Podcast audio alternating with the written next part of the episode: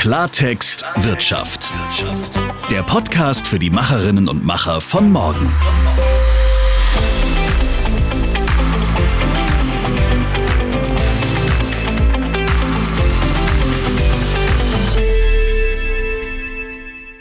Klartextwirtschaft, der Podcast für die Macherinnen und Macher von morgen. Und das genau seid ihr, unsere Zuhörerinnen und Zuhörer. Wie schön, dass ihr mit dabei seid und herzlich willkommen in unserer allerersten Folge, unsere Premiere von Klartextwirtschaft. Ich bin Andrea Gerhardt, ich bin Moderatorin und hoste unter anderem den 2 vor 12 Podcast und freue mich, dass ich jetzt auch hier an der Seite von Frank Ferchau stehe. Er ist geschäftsführender Gesellschafter der Able Group. Engineering und IT-Dienstleister mit Sitz im wunderschönen Gummersbach. Hallo und herzlich willkommen, lieber Frank. Ja, hallo, herzlich willkommen. Lieber Andrea, schön, dass du es hier nach Gummersbach geschafft hast. War ja äh, nicht äh, ganz ruckelfrei, würde ich mal so sagen, oder? Ja, ich sag mal, entspannte Anreise mit der Deutschen Bahn inklusive Schienenersatzverkehr und einem Bus, der dann nicht wartete, obwohl die S-Bahn verspätet war. Aber darüber können wir ja später vielleicht noch reden. Deutschland live, darum geht's, oder?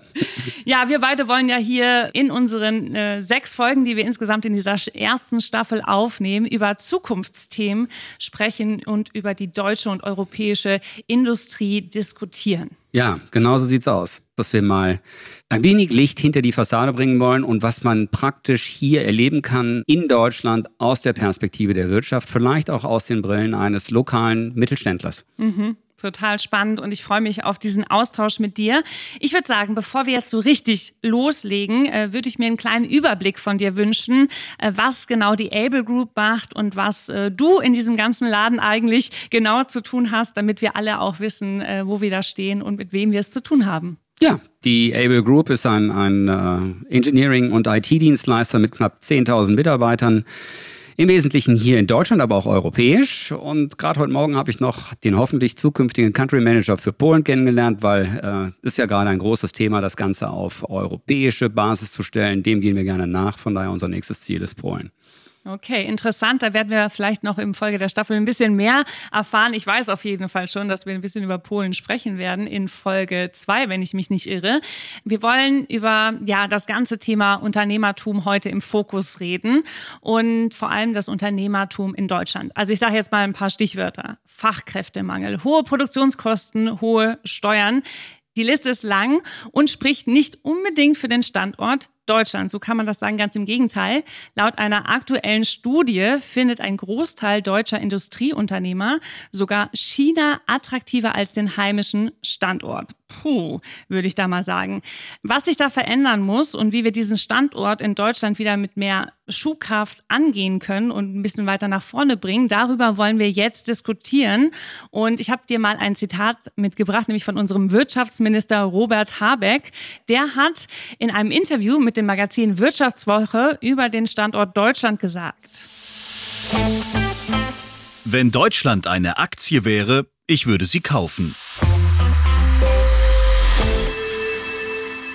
Also, lieber Frank, wie viele Aktien möchtest du zeichnen und teilst du hier die Meinung von Herrn Habeck?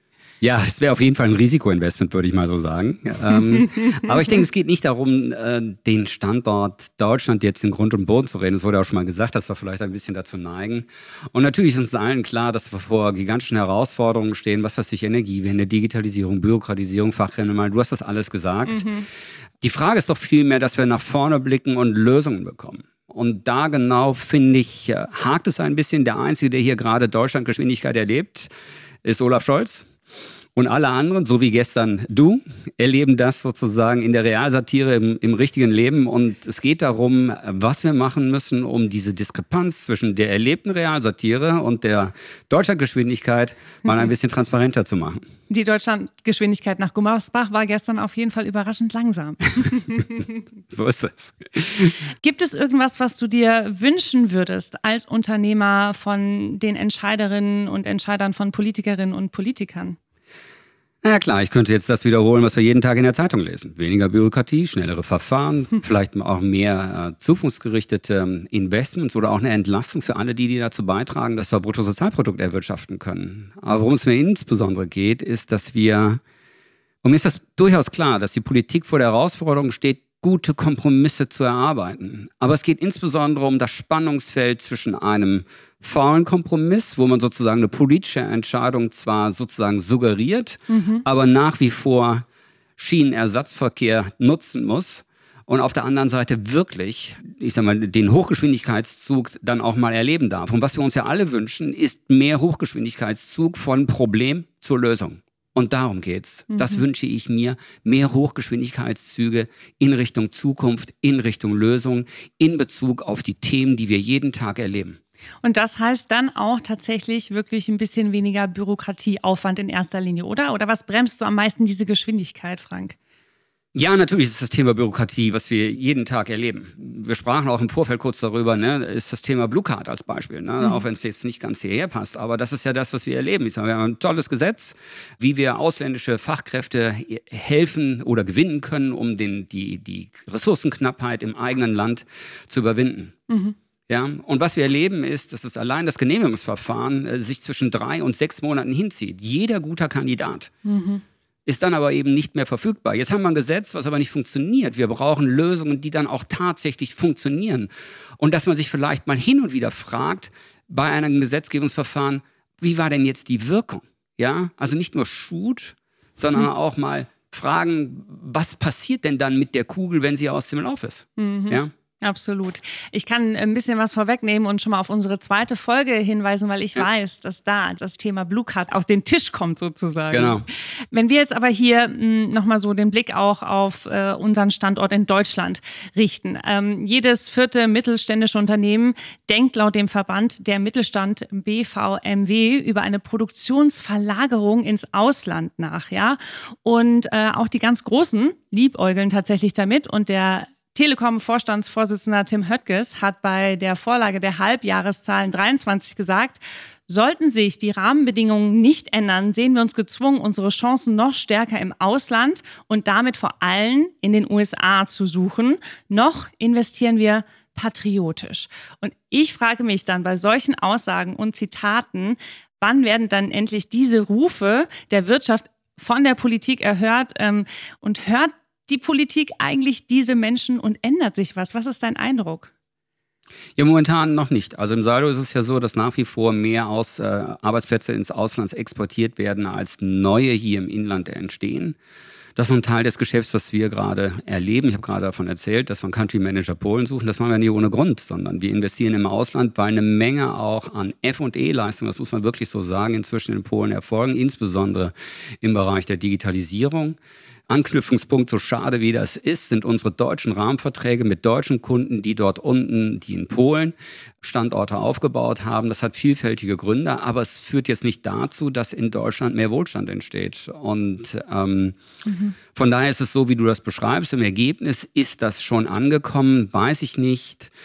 Ähm, zur Veränderung gehört natürlich auch, dass äh, sich permanent Industrien verändern, verlagert werden, geschlossen werden. Aber die zentrale Frage ist doch, was entsteht Neues hier in Deutschland? Und ähm, da müssen wir ehrlich zueinander sein. Zurzeit wird vermutlich mehr eingerissen als neu aufgebaut. Mhm.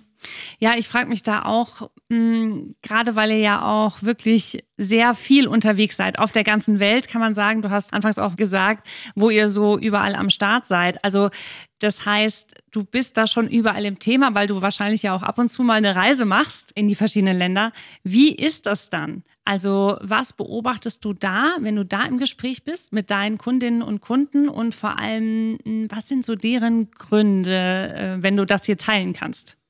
Ja, natürlich. Ich sag mal, es sind ähm, natürlich auch ganz handfeste Gründe. Ne? Ich sag mal, Genehmigungsverfahren sind schneller. Ähm, der Zugang zu Ressourcen, ob das Energie oder auch Fachkräfte sind, ist oftmals einfacher.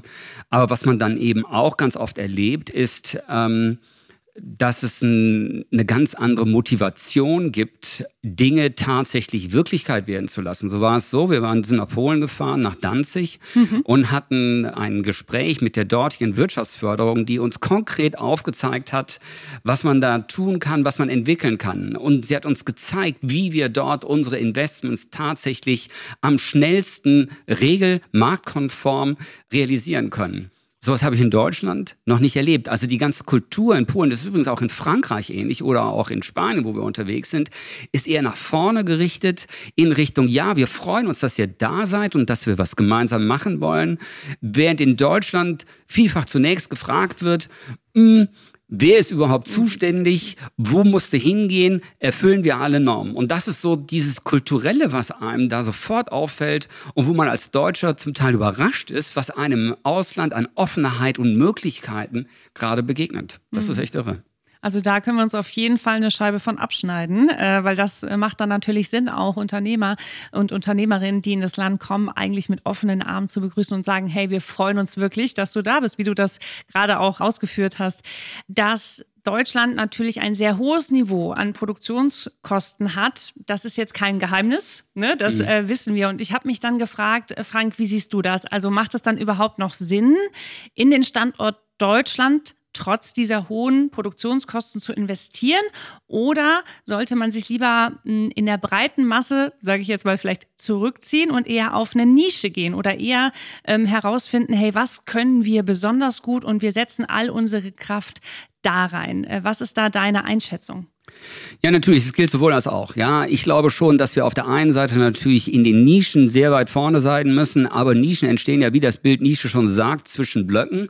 Wir brauchen aber auch starke gute, wettbewerbsfähige Blöcke, ob das jetzt zum Beispiel noch unsere Automobilindustrie ist oder die Pharmaindustrie oder die Chemieindustrie, äh, um hier drei Branchen zu nennen, wo Deutschland nach wie vor stark ist, um zwischen diesen Blöcken entsprechende Nischen zu entwickeln. Und wir brauchen natürlich dann auch die entsprechende AI, Offenheit, um sehr teure Produktionsprozesse in Deutschland im Vergleich zum Beispiel zu Polen oder auch äh, zu, zu Spanien ähm, auf ein wettbewerbsfähiges äh, Produktions- und Effizienzniveau zu heben. Von daher ist mein Plädoyer natürlich, ja, wir brauchen auf der einen Seite die starken Blöcke, wir brauchen auch Produktion in Deutschland, wir brauchen auch die Nischen, aber insgesamt brauchen wir einen starken Technologieaffinität und Bezug in der gesamten Gesellschaft, um hier Deutschland auch in Zukunft wettbewerbsfähig zu halten. Und ein ganz aktuelles Beispiel zu nennen, zum Beispiel im Bereich AI.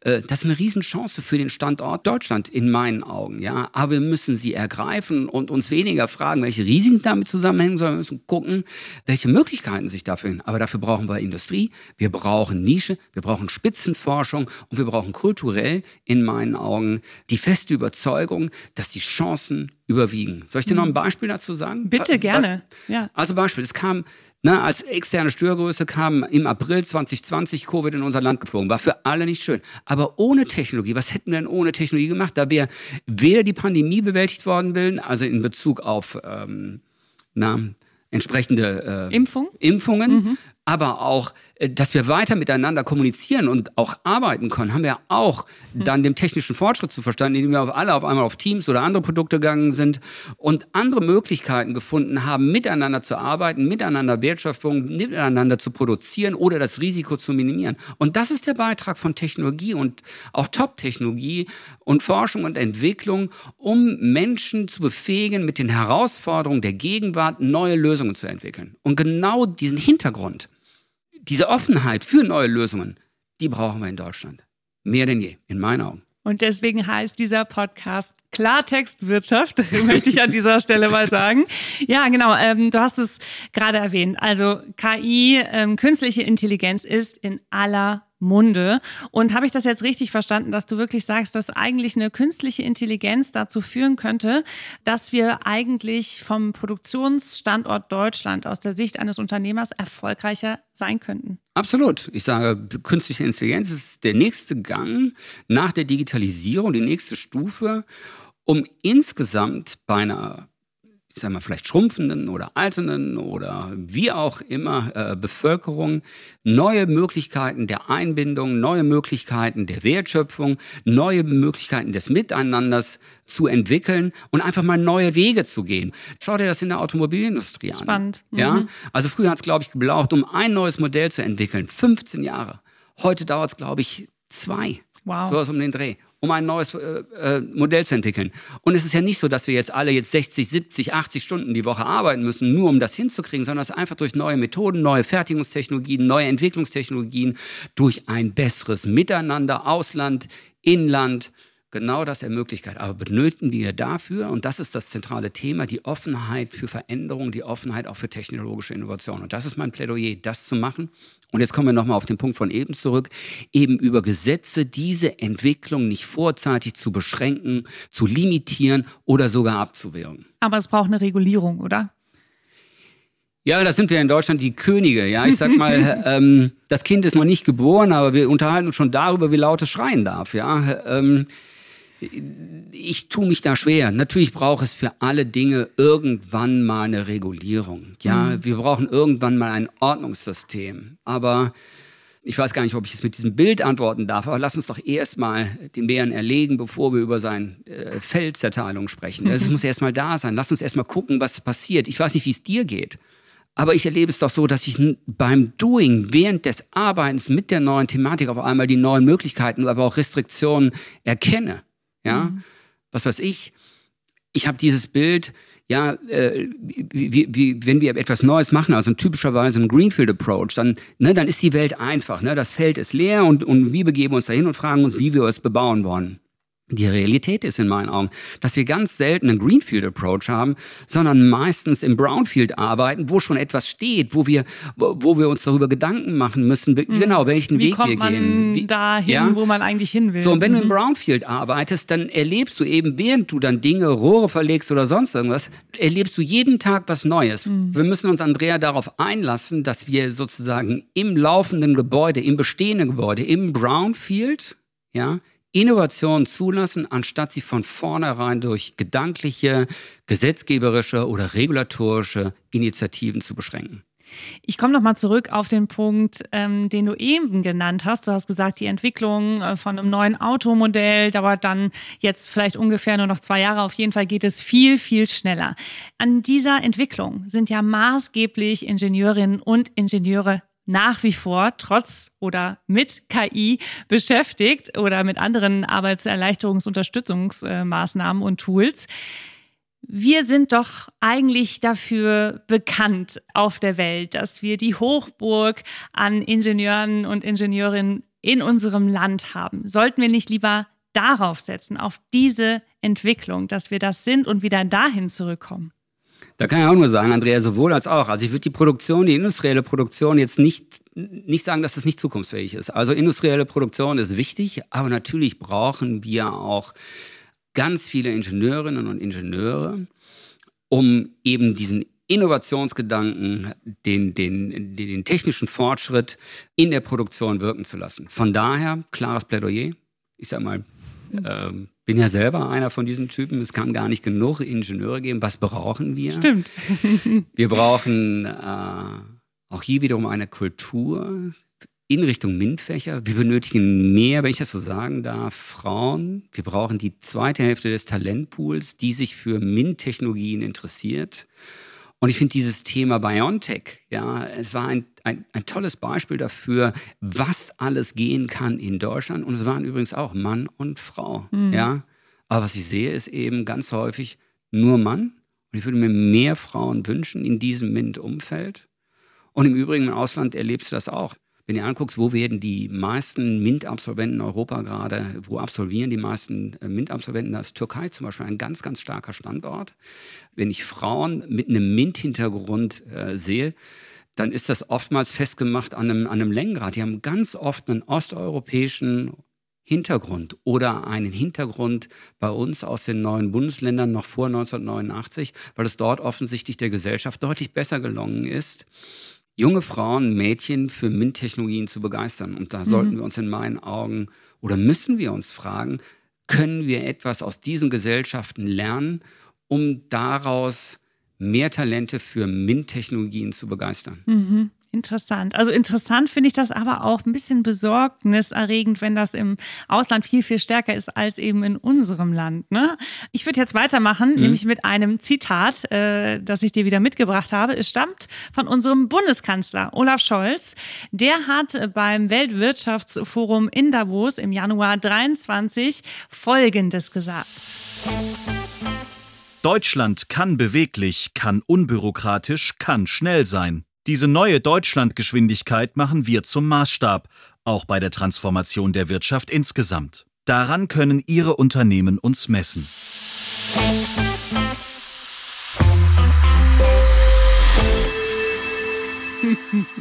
Ich finde, es klingt ja gut, was der Bundeskanzler da sagt, aber wir müssen natürlich jetzt mal hier ein bisschen Klartext reden. Also über die Strecke Hamburg-Gummersbach äh, mit der Deutschen Bahn haben wir jetzt schon mal gesprochen. Das ist jetzt nicht so richtig auf Deutschlandgeschwindigkeit. Aber wie ist deine Einschätzung so als Unternehmer in der Praxis? Ja, in der Praxis. Du hast es ja auch erlebt und das ist ein, das ist ein, ein perfektes Beispiel, Andrea. Äh, Gummersbach liegt ungefähr äh, 50 Kilometer von Köln entfernt. Also äh, ideal fast, würde ich sagen. Ne? Toller Standort, toller ja. Standort. Und wir haben eine Bahnverbindung, die benötigt ungefähr eine Stunde Daumenwert, ne? wenn sie denn nicht in Overath abbricht. Und äh, ich sag mal, für 50 Kilometer 60 Minuten, dann weiß man schon, dass es kein ICE ist. Woran liegt das? Es liegt daran, dass du äh, mindestens zwölf Stops unterwegs hast. Ja, also ähm, alle vier bis fünf Kilometer hält der Zug.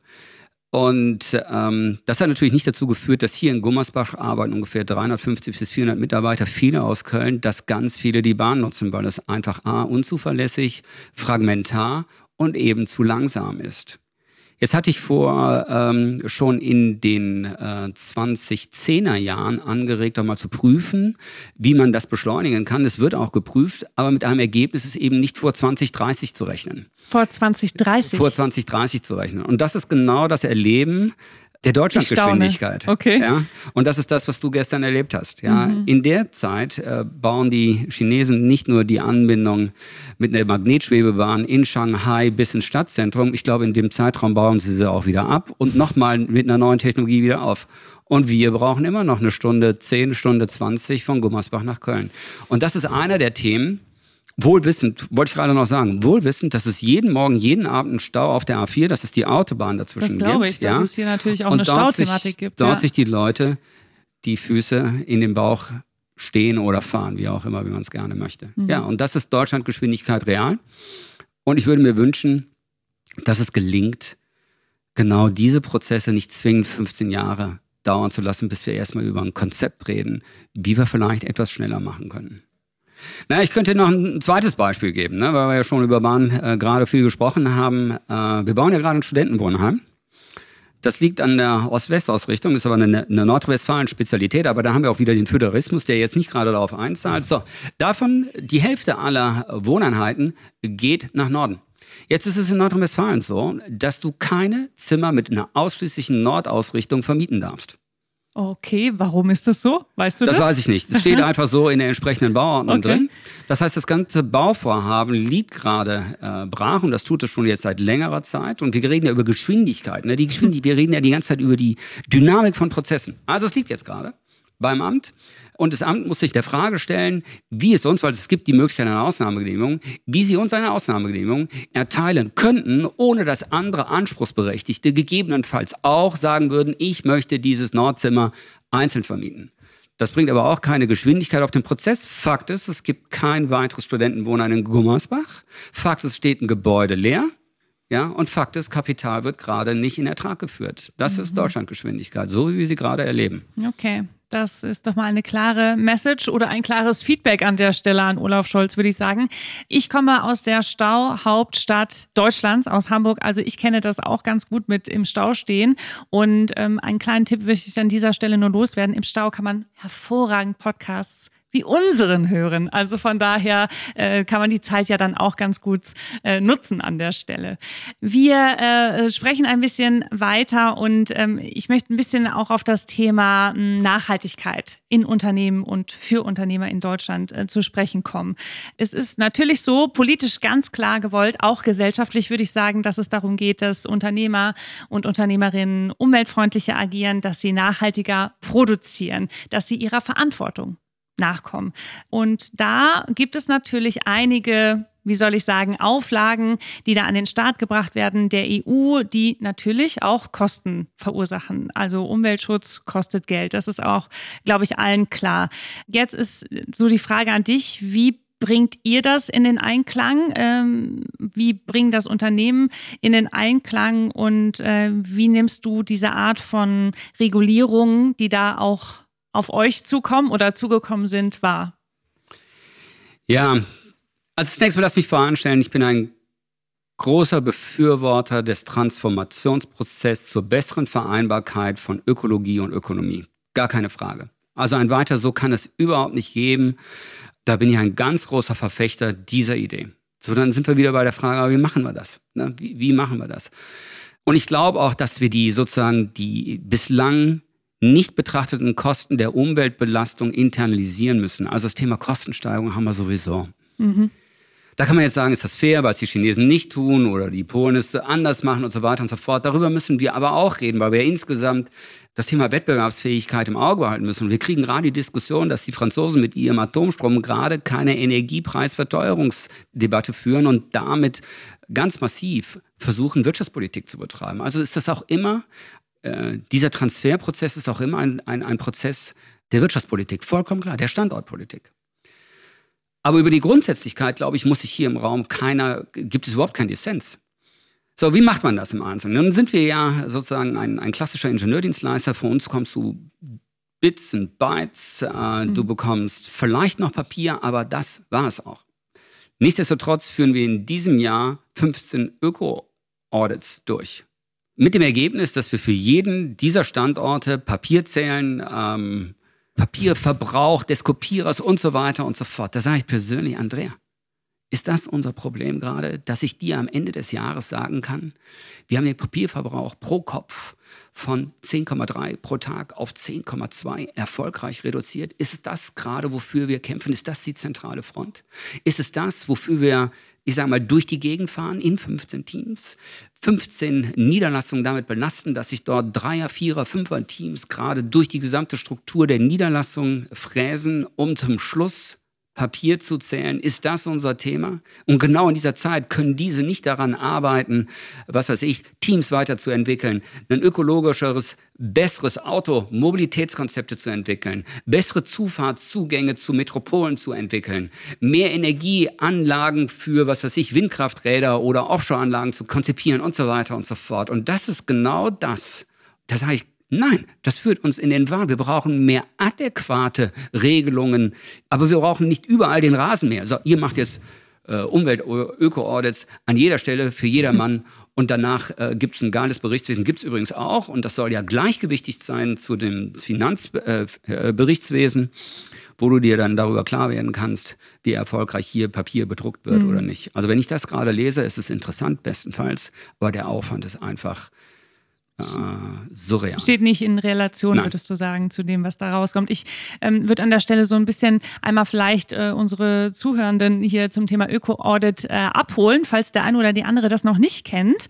Ein Öko-Audit, du hast es so eigentlich schon auch ganz gut beschrieben in der Praxis, ist eine umfassende Überprüfung der Umweltauswirkungen und Nachhaltigkeitspraktiken eines Unternehmens, um Umweltverbesserung im Idealfall, genau. Effizienzsteigerung im Idealfall, diese beiden Sachen zu identifizieren und Umweltauflagen auch einzuhalten natürlich. Es geht da zum Beispiel um Emissionsgrenzwerte, es geht um Abfallmanagementvorschriften, das finde ich ist schon wieder ein Paradebeispiel an einem deutschen Wort, Abfallmanagementvorschriften, Naturschutzvorschriften und viele mehr. Also es dient dazu, umweltfreundlichere Geschäftspraktiken zu fördern und das ökologische Engagement eines Unternehmens zu bewerten. Und diese Audits werden eben von verschiedensten Organisationen durchgeführt äh, und äh, Zertifizierungsstellen. Ähm, ganz oft zum Beispiel macht es der TÜV. Ja.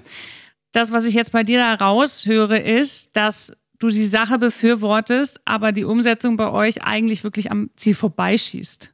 Ja, hochgradig. Ja, mhm. das ist so ein bisschen wie, wie Kühlschränke in der Arktis verkaufen und das auch noch hochgradig subventioniert. Also es führt uns gerade nirgendwo hin.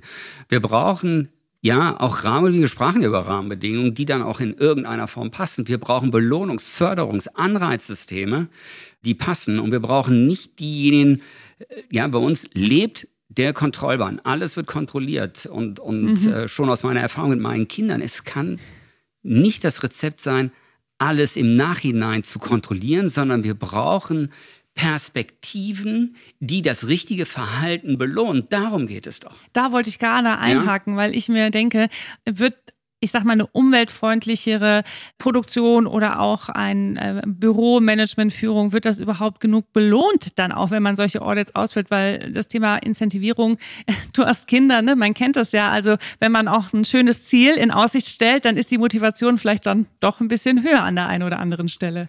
Genau so. Also was ich auf keinen brauche, ist sozusagen der Staat, der zumindest im Bereich der Dienstleistung ähm, dann die Blätter kontrollieren lässt und dann auch überprüft, ob das dann auch entsprechend veröffentlicht wird. Das halte ich für eine echt dramatische Fehlallokation von Ressourcen, aber mit Blick nach vorne. Und das ist eben sehr deutsch, dass wir gucken, dass wir zu einem äh, mehr passenden System finden, einem anreizbasierten System, sich mhm. vernünftig zu verhalten, um eine höhere Vereinbarkeit von Ökologie und Ökonomie dann auch tatsächlich zu finden. Und dann auch am besten nicht sprungfunktional, sondern fließend, sodass ich Technologie dazu entwickeln kann. Der Papierverbrauch bei uns, um konkret zu sein, ist dramatisch geringer als vor 20 Jahren. Ja, weil wir eben alles auf digitale Datenträger packen. Ja, Klar. aber nur gut, jetzt zählen wir Papier und dann wird das natürlich auch gemacht. Nachhaltigkeit muss und darf sich äh, lohnen. Und ich finde auch immer, ich bin ja eine Verfechterin davon, dass es auch Spaß machen darf und es nicht ähm, eher ein, oh, sage ich mal, zurückhält oder sogar im schlimmsten Falle nervt. Ähm, wir sind ja mitten in der Folge auch zum Thema Unternehmertum und da gibt es natürlich ein ganz, ganz wichtiges Feld, nämlich ähm, der Mittelstand in Deutschland ist ja auch maßgeblich von Familienunternehmen geprägt. Und und äh, da hört man auch immer wieder von Nachfolge. Problem, dass die Nachfolge nicht richtig ähm, geordnet ist oder vor allem nicht richtig läuft. Bei euch hat das ja unfassbar gut geklappt. Also ich sag mal, die Übergabe von äh, deinem Vater Heinz äh, zu dir. Äh, wie habt ihr das geschafft?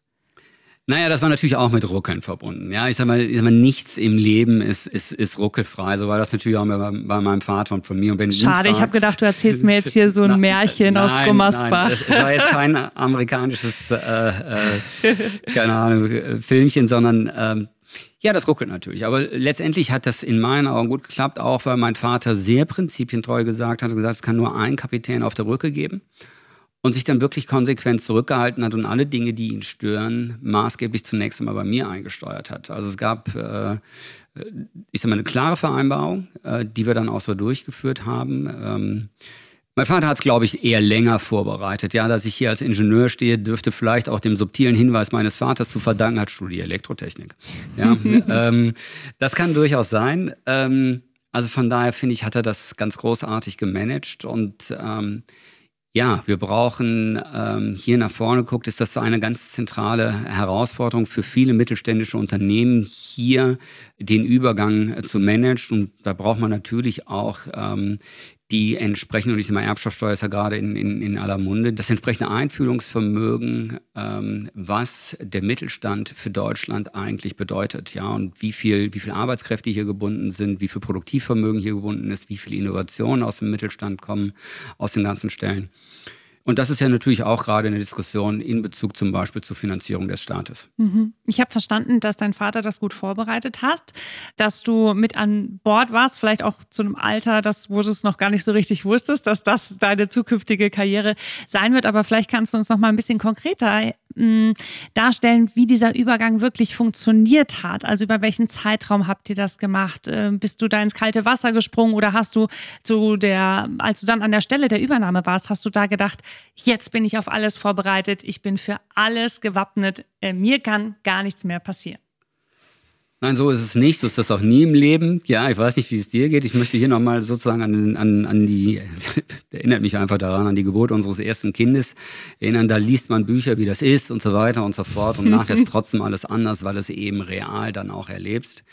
So war das hier natürlich auch. Aber im Grundsatz ist es so, wenn du als Unternehmer, Kind im Unternehmerhaushalt aufwächst, dann kriegst du die ganzen Probleme, die Belastungen, auch das, das muss man wirklich sagen, das hohe zeitliche, persönliche Investment, das kriegst du natürlich mit. Der seelische Stress, der sich ergeben kann, wenn, wenn das Unternehmen in Schieflage gerät, ähm, wie sich das auf die Familie auswirkt. Also von daher findet da eine ganz frühe Vorbereitung für mein Dafürhalten schon statt.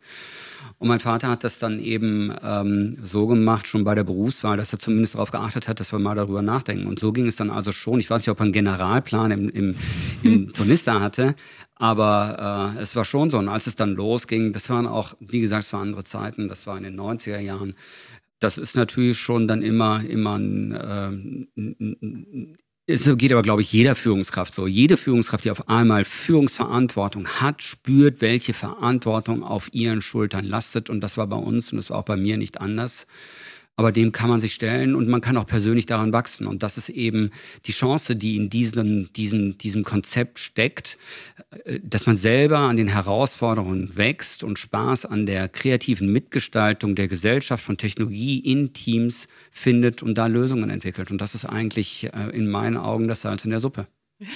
Lieber Frank, also wenn ich jetzt eine erfolgreiche Übernahme planen möchte in unserem Familien- und Unternehmen, was würdest du raten, worauf sollte ich achten?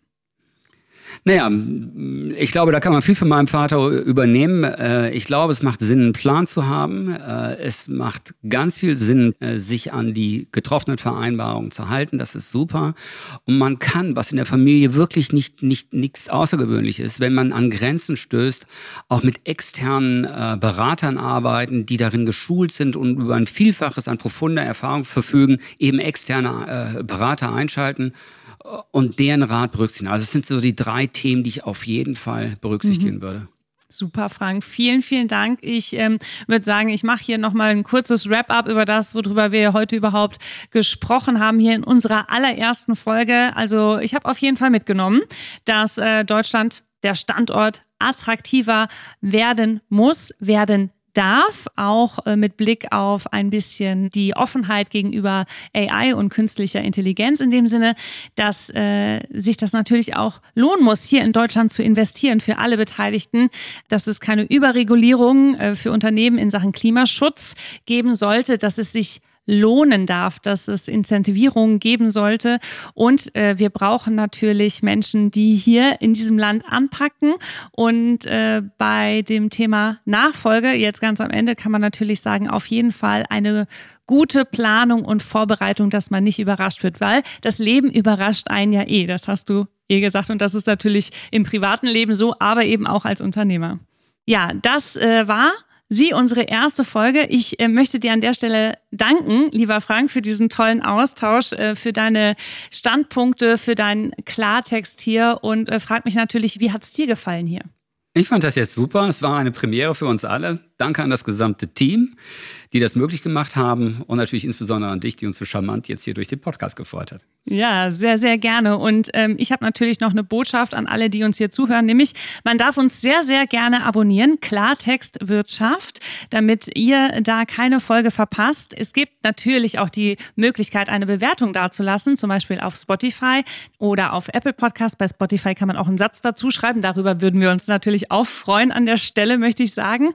Und in der nächsten Folge sprechen wir dann über das Thema Europa und Leistungsgesellschaft, also wie verschiedene europäische Länder die Idee der Leistungsgesellschaft verstehen und welche Auswirkungen das auf ihre Arbeitskultur, ihre Industrien und die Zusammenarbeit bei internationalen Zukunftsprojekten hat. Wir freuen uns dann, wenn ihr alle wieder mit dabei seid. Bis dahin, alles Gute. Ja, Andrea, wunderbar. Dann freue ich mich auf unseren nächsten Podcast. Bis dahin. Bis dahin. Klartext Wirtschaft. Der Podcast für die Macherinnen und Macher von morgen.